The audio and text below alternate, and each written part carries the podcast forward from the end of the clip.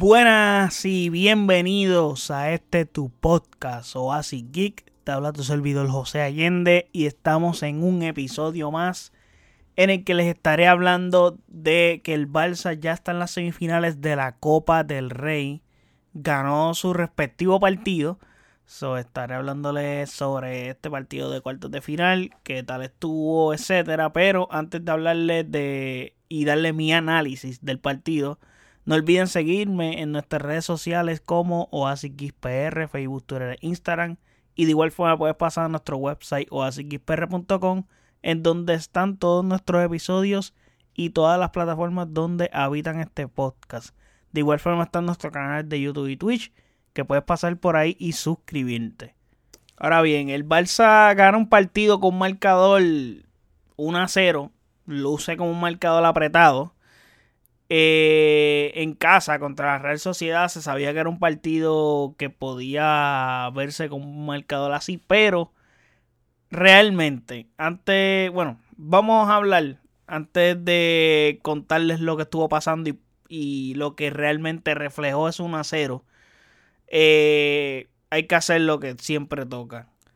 En transcurso, este, y es que cuando yo les hablo de un partido del Barça, siempre les hablo del once inicial, so hay que hablar del once inicial. Que Xavi repitió la fórmula de la final de la Supercopa, exactamente el mismo once. Eh, yo creo que hasta el momento es el 11 que mejor resultado le ha dado a Xavi, con el que más cómo se está sintiendo y también con el que mejor fútbol da el Barça. Realmente, actualmente es el mejor fútbol que da es con ese 11. Ahora bien, el Barça salió con Ter Stegen en la portería, con Alejandro Valde, Andreas Christensen, Araujo de, y Christensen de centrales y Jules Koundé por lateral por derecha. Entonces tenía un doble pivote con De Jong y Busquets. Luego en el medio campo tenía a Gaby, Pedri y Dembélé y en la delantera Lewandowski. So, Barça salió con un 4-2-3-1. Interesante formación. Y, mano, wow. Dembélé. Qué desparpajo de partido hizo hoy. O sea, este es el Dembélé que necesita el Barça todos los días. Este es el Dembélé consistente que el Barça anda buscando. Este es el Dembélé que el Barça pagó más de 100 millones. El problema es que el Dembélé de los 100 millones lo tenemos en un juego al año o un juego de 1000 en 100 y no lo tenemos todos los días o en cada partido o por lo menos de cada 10 partidos deberíamos tenerlo de 7 8 veces. Sería muy bueno, pero no, no tenemos esa gran consistencia de él. Pero hay que aprovecharlo, mano. O sea, Dembélé tenía loco a la defensa de la Real Sociedad. Eh, era un dolor de cabeza para el equipo rival definitivamente. Plus, anotó el gol de la victoria, bien importante. Y cada vez que Dembélé tocaba la pelota, algo de peligro se, generaba o se formaba. Y eso estaba excelente. De verdad, de verdad fue una exhibición por parte de Dembélé. Partidazo, el hombre del partido, by the way. Pero eh, hay que hablar del marcador, que para decir verdad, eh, fue injusto. No le hizo para nada justicia a lo que fue el partido porque el Barça fue dominador en este partido. O sea, creo que Lewandowski le hizo más falta de o le hizo falta más protagonismo de su parte. Me viera porque no estaba fino, etcétera. Recuerden que también se está perdiendo los partidos de, de liga por la suspensión que tenía de tres partidos. Creo que le falta uno, si no me equivoco. entonces, pues eso está complicado en ese sentido. Son. Eh, maybe si Lewandowski hubiera estado fino, eh, el marcador se hubiera abierto. Porque el Barça tuvo unas ocasiones que, que eran para Lewandowski.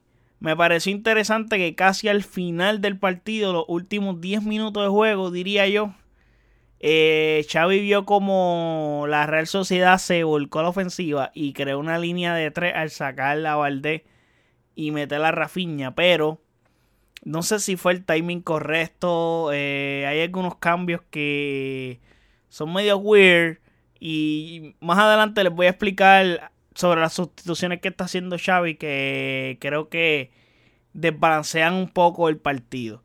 Hay que hablar de los árbitros porque no hay consistencia. Eh, y no me gusta hablar de los árbitros, no me gusta que los árbitros sean tema y sean conversación, pero es que, mano, está cabrón. O sea, lo digo porque Antiel, Dembélé cometió una falta que le pisa literalmente casi todo el talón al rival y no lo expulsaron. O sea, y hoy en el partido de la Real Sociedad, o bueno, ayer para ustedes, que son los que van a escuchar este podcast, lo van a escuchar mañana, pero hoy para mí, eh, es que la, exactamente la misma jugada y expulsan al jugador de la Real Sociedad. So, para mí sí fue bien expulsado porque, o sea, si era falta, era una falta de expulsión, pero no hay consistencia. Ah, o sea, la, inconsistencia que hay en el fútbol es abismal.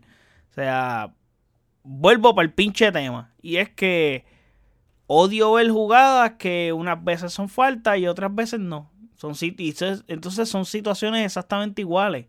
Es como que, mano, o las cantas todas o no las cantas. Punto, hay que ser consistente. O sea, no, no puedes cantar una o cantar otra que no. O sea, esto no es como que hoy estoy en el mood de, de pitar las faltas.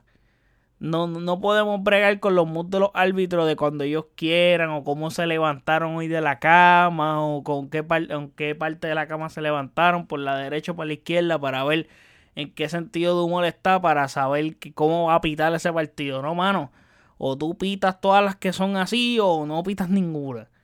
Porque es que de verdad tiene a la gente confundida con las reglas también, esa es otra. Y ya la gente no sabe lo que es una tarjeta roja, ya no sabe lo que es una falta legal, ya no sabe lo que es una falta de tarjeta amarilla, o ya no sabe lo que es un penal, lo que no es un penal, o lo que es un contacto físico de verdad, o lo que es intencional, lo que no es intencional todo ese tipo de cosas, ya tú no lo puedes básicamente eh, percibir por el hecho de que pues, hay inconsistencia.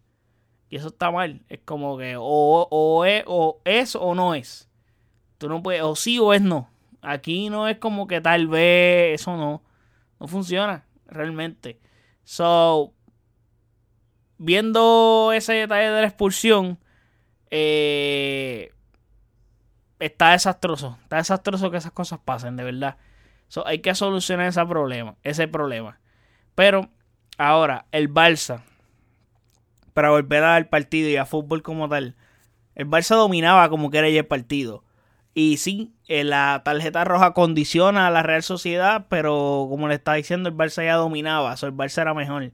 El gol estaba por llegar, so, tu rival que está superándote, te quitan uno en el campo, pues obvio, eh, la situación va a ser más complicada todavía.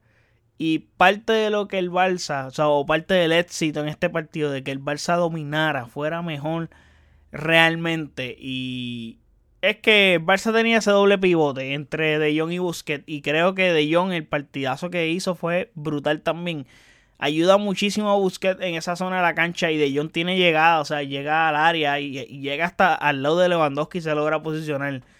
Entonces, de, con una recuperación rápida en campo rival entre De Jong y Busquets, también eso influye mucho. Se combinan muy bien, fíjate. Eh, so, eso está excelente.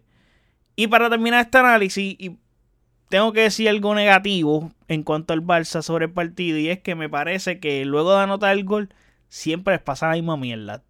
Tienen que ser consistentes. Y esa es la palabra de este podcast, consistencia. Los árbitros tienen que ser consistentes y el Barça también. ¿Por qué? Porque el Barça se descontrola, anota y, pierden, el, la, el norte. O sea, la Real Sociedad estuvo a nada del empate, a nada de poner esto en prórroga y hasta eliminarnos porque hay que cerrar los partidos bien. O sea, tú no puedes dar opciones al rival así. O sea, no, mano, porque la red social las tuvo. Pero cualquier otro rival de mayor jerarquía te empata o te remonta así de simple. Por ejemplo, tenemos un matchup de 16 de la Europa League contra el fucking Manchester United que está jugando un nivel buenísimo. Pero una jugada como la que tuvo la Real Sociedad hoy, eh, Marcus Rafford, eh, le llega, eh, no te vacuna, no te va a perdonar. que esté un gran nivel y me agrada que esté un gran nivel. Me gusta que el United esté a ese nivel porque sería una buena prueba para nuestro club eh, enfrentarnos a un equipo que esté a un gran nivel. eso está excelente. Pero me parece que hay que cerrar los partidos porque de verdad, de verdad, de verdad, un rival de mayor jerarquía te empata o te remonta y bien fácil. Con tú dejarle, con, con tú envolverte luego de estar arriba en el marcador. El problema es ese, que al estar arriba en el marcador te relajas y no, no puede ser así. O sea, no, no, no, no se puede. No, no, no, no podemos confiarnos con un resultado así. O sea, tenemos que seguir anotando y irnos para el 2 a 0 y buscar el 3 a 0 porque un gol es súper remontable, súper fácil de remontarlo, súper fácil de empatar y puedes perder puntos en liga por un empate innecesario, etcétera. So, es bien importante que cuando tengamos la ventaja, ahí es que vamos a, hacer, a meterle al acelerador como es. No antes, sino cuando tenemos la ventaja. Porque sabes que el rival va a ir a buscar el partido, necesita buscar un punto aunque sea. Pues en este caso necesita la victoria, so va a tener que intentar jugar. Y el Barça, pues la mejor, la, la mejor defensa del Barcelona es tener el balón. Son manos, mantén el rival buscándote, dando vuelta y cánsalo, porque no hay de otra. También tengo que meter en el saco de las quejas los cambios de Xavi. Eh, aunque me pareció curioso el que les dije de Valde, pero el equipo con cada cambio se desajusta muchísimo. Eh, me parece también que se tarda mucho en caer en tiempo los jugadores que salen de la banca. Hay que hacer algo al respecto con eso porque el jugador no puede salir tan frío a cancha. So, pero en líneas generales fue un buen partido del Barça. Realmente fue un buen juego. Estamos en semifinales de la Copa del Rey, eso está excelente y me dio me dio muy buenas sensaciones. Lo único que es que, pues mano, hay que cerrar los partidos. Si no cerramos los partidos, pues estamos jodidos ahí. Y para terminar, pues el otro partido de Copa del Rey que estuvo jugándose hoy fue Osasuna contra Sevilla. En el Osasuna ganó. Y ahora para semifinales están pending para sorteo Barça y Osasuna esperando rivales, porque imagino que luego del partido de mañana jueves o hoy para ustedes se enfrenta el clásico de Madrid, que es Real Madrid contra Atlético Madrid, partidazo, y también juega Valencia contra Athletic Club de Bilbao. De esos cuatro salen dos para las semifinales. Imagino que se hará el sorteo para enfrentarse. So, vamos a ver qué pasa. Ese juego de Atlético Madrid y Real Madrid va a estar bueno, va a estar picante. Si no me equivoco, a las 4 de la tarde, hora de Puerto Rico. ojo ahí para el que lo quiera ver, le puede meter. Así que nada, gente, espero que les haya gustado este episodio. Espero que les haya gustado este análisis. Me dejan saber en los comentarios qué les pareció este episodio, este análisis, qué piensan de lo que vieron de este partido, etcétera. déjenme saber toda esa información en los comentarios en nuestras redes sociales como PR, Facebook, Twitter e Instagram. Y de igual forma puedes pasar a nuestro website oasisxpr.com en donde están todos nuestros episodios y todas las plataformas donde habita este podcast. De igual forma están nuestros canales de YouTube y Twitch que puedes pasar por ahí y suscribirte. Así que nada gente, muchas gracias por el apoyo. Hasta el próximo episodio. Chequeamos. Bye.